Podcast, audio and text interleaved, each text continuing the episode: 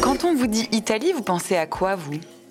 Non, parce que moi, quand j'entends ce mot, je pense à des petits objets de plein de formes différentes. Alors, des objets tout simples, des longs, des ronds, des tourbillons, faits avec très peu de choses, en fait. Un peu de semoule de blé, un peu d'eau, et puis surtout des années et des années de tradition. En fait, quand on me dit Italie, je pense, euh, bah, je pense aux pâtes, en fait. Aux spaghettis, aux tagliatelles, aux papardelles, aux orecchiette, aux rigatoni, aux conchiglie. Mais je pense aussi aux sauces, à la sauce ragout ou al pomodoro, à la rabiata, au pesto à la genovese, à la puttanesca, à la carbonara. Alors, j'y pense avec l'accent d'ailleurs, hein, rassurez-vous, mais quand je parle, euh, ça s'entend pas trop.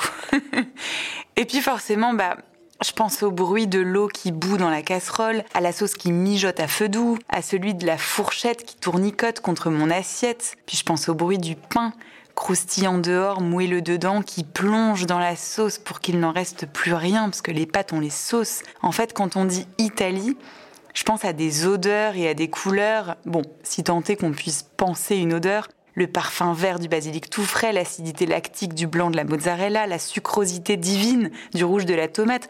Je pense à toutes ces manières de faire la pasta qu'on a complètement et absolument adoptées, qu'on aime et qu'on adore.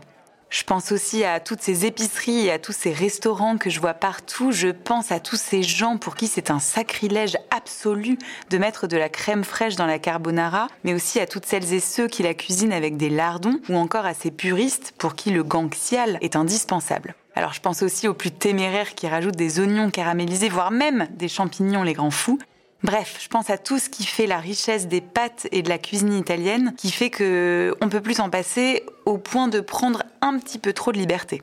Mais je m'interroge aussi, je me pose la question comment est-ce qu'on en est arrivé là? Comment tous ces plats délicieux sont-ils arrivés jusque dans nos assiettes? Comment Comment se sont-ils grappillés une place au sein de notre fière gastronomie française, celle qui bombe le torse et ne laisse de place à personne? Qu'est-ce qui fait qu'on raffole tant des trattoria Non mais c'est vrai quoi, on mange plus de pizza que les Italiens eux-mêmes. On mange, oui oui, vous, moi, nous tous, des pâtes au moins deux fois par semaine. Alors je repose la question, je vous repose la question, comment en est-on arrivé là? Quand on y pense, comment est-ce que les macaronis, parce que c'est comme ça qu'on appelle ces Italiens arrivés en France au 19e et au 20e siècle, nous ont-ils convertis à la fois à leur cuisine et à leur mode de vie? Je m'appelle Raphaël Marchal, je suis journaliste culinaire et vous écoutez Macaroni Stories, un podcast des pâtes Garofalo sur le parfait mariage entre les cuisines françaises et italiennes.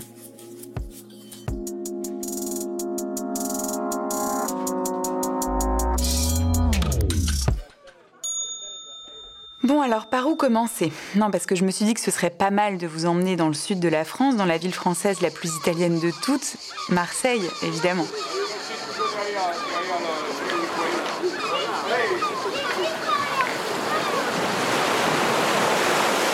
C'est là, sur le vieux port, que les Français ont accueilli en premier leurs voisins italiens et leur culture. Et c'est aussi de là que l'Italie a conquis toutes les cuisines françaises.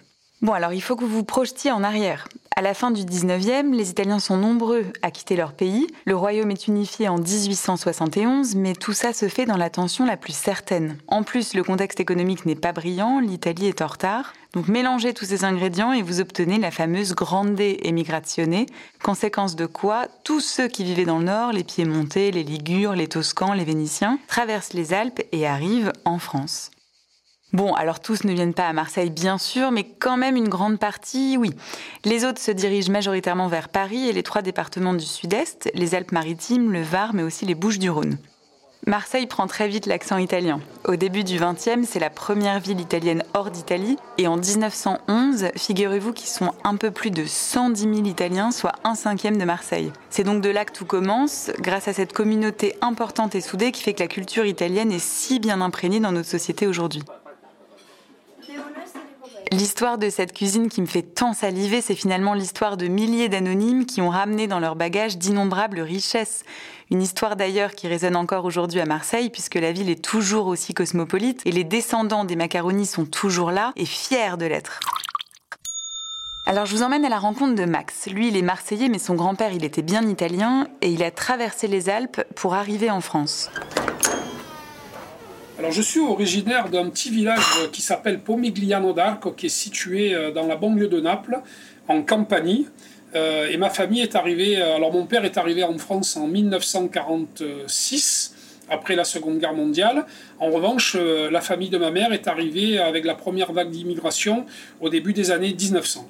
Max, il est propriétaire de plusieurs épiceries et il reproduit en France aujourd'hui toute une tradition familiale. Alors la passion pour la cuisine, euh, elle m'est venue très jeune, euh, lorsque je vivais en Italie, puisque j'ai vécu euh, dans notre village, le village natif de mon père, jusqu'à l'âge de 12 ans. Et là, on avait été pris en charge avec mes cousins par une des sœurs de mon père.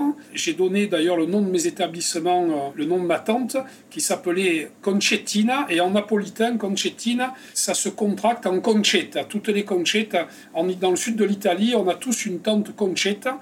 Et donc, c'est devenu Zia Concetta. Voilà. Et c'est elle qui nous a euh, euh, apporté et dispensé toutes les petites recettes du quotidien qui font toutes les saveurs de tous les bons produits qu'on retrouve en campagne. C'est elle qui nous a vraiment euh, euh, donné cette passion pour la cuisine. Alors, comme la famille de Max, les Italiens apportent leur culture avec eux, mais pas seulement. Dans leur baluchon, ils ont aussi des produits délicieux. Dans le sud-ouest, ils participent d'ailleurs à développer la culture du maïs. Vous savez, le maïs, celui de la polenta, qu'on peut manger crémeuse, au lait, croustillante ou alors en galette bien dorée.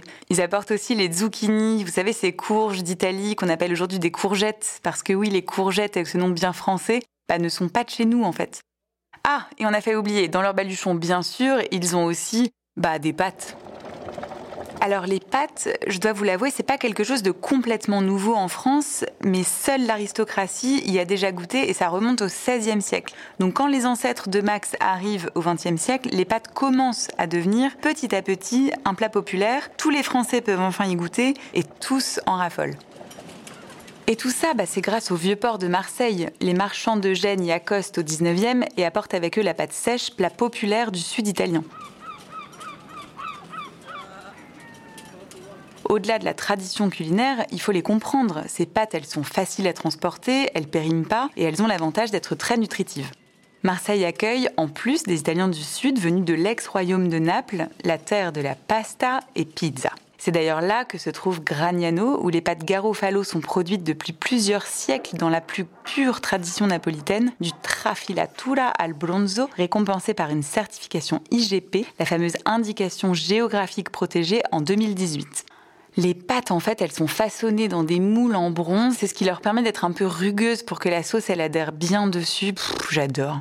Et je suis pas la seule, hein, Max aussi. Alors, notre produit phare chez nous, c'est évidemment des produits qui viennent de Campanie et de notre zone géographique, qui est la zone de Somma Vesuviana. C'est là où on produit la mozzarella di bufala. Mais après, on a sélectionné des petits producteurs. On travaille aussi avec euh, des producteurs de pâtes comme Garofalo. C'est une une marque de pâtes qu'on utilise très régulièrement, en particulier les conchiglioni, parce qu'on les farcit, on les prépare au four. On essaye d'avoir, euh, d'être multisaveur au niveau des produits italiens. Molto buono! Alors, te lo devo dire in napolitano, perché Garofalo, c'est une des fabriques de pâtes emblématiques de la région de Naples, d'un village qui s'appelle Gragnano. Dans le monde entier, la pasta di Gragnano est connue. Et donc, euh, c'est une pâte qui est fabriquée avec un blé euh, sélectionné très particulier, des modes de fabrication qui sont encore antiques. Ça reste quand même un format très, euh, très artisanal. Bon Max, je pourrais t'écouter des heures parler, mais quand même j'ai faim. Qu'est-ce qu'on mange aujourd'hui? Est-ce qu'on se mettrait pas en cuisine? Je vais vous faire des, des linguines, donc des linguines garofalo, aux asperges et aux petites crevettes décortiquées. Le but, c'était vraiment d'apporter à la pasta la saveur de l'asperge. C'est ce que les gens qui aiment les asperges recherchent. Quoi d'autre? Ensuite, on a les crevettes décortiquées. Alors, les crevettes décortiquées, elles sont en train de mariner dans un petit peu d'huile d'olive. Et on va utiliser aussi un petit peu de mascarpone. Donc, l'asperge, on prend, on les nettoie en fait. Et on va séparer les têtes du corps, du reste. Et on va surtout ne pas jeter le corps. Les gens ont tendance à consommer la pointe et à jeter le corps. Donc une fois qu'on a séparé toutes les têtes, on va cuire dans l'eau dans laquelle on cuira les, linguines, on va ébouillanter les queues d'asperges. Parce que l'asperge va libérer un pigment, qui est ce pigment vert en fait, hein, euh, et euh, du parfum et de la saveur.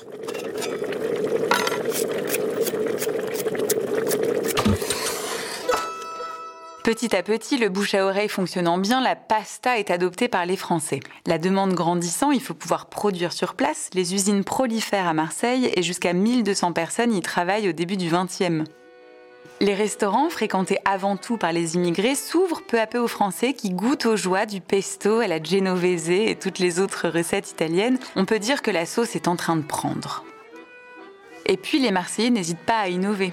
Parallèlement à la pasta, la pizza débarque aussi en masse sur le vieux port et les Marseillais la transforment dans les années 20 avec l'introduction de la tomate pendelotte, typiquement provençale. Car oui, à la base, la pizza était bianca, donc à la crème, et non pas rossa à la sauce tomate comme les plus classiques d'aujourd'hui.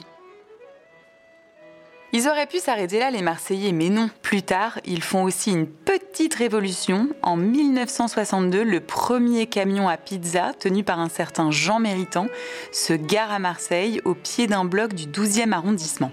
Le succès est fou. Quatre ans plus tard, on en compte, accrochez-vous bien, 225 dans la ville. C'est aussi à partir de ce moment-là que les odeurs de pâtes chaudes qui cuisent au four et de fromage fondu ont pris possession des rues de nos villes. La margarita, aux couleurs vert, blanc, rouge du drapeau italien, se répand donc partout. Comme la pasta, la pizza conquiert Marseille et très vite la France entière.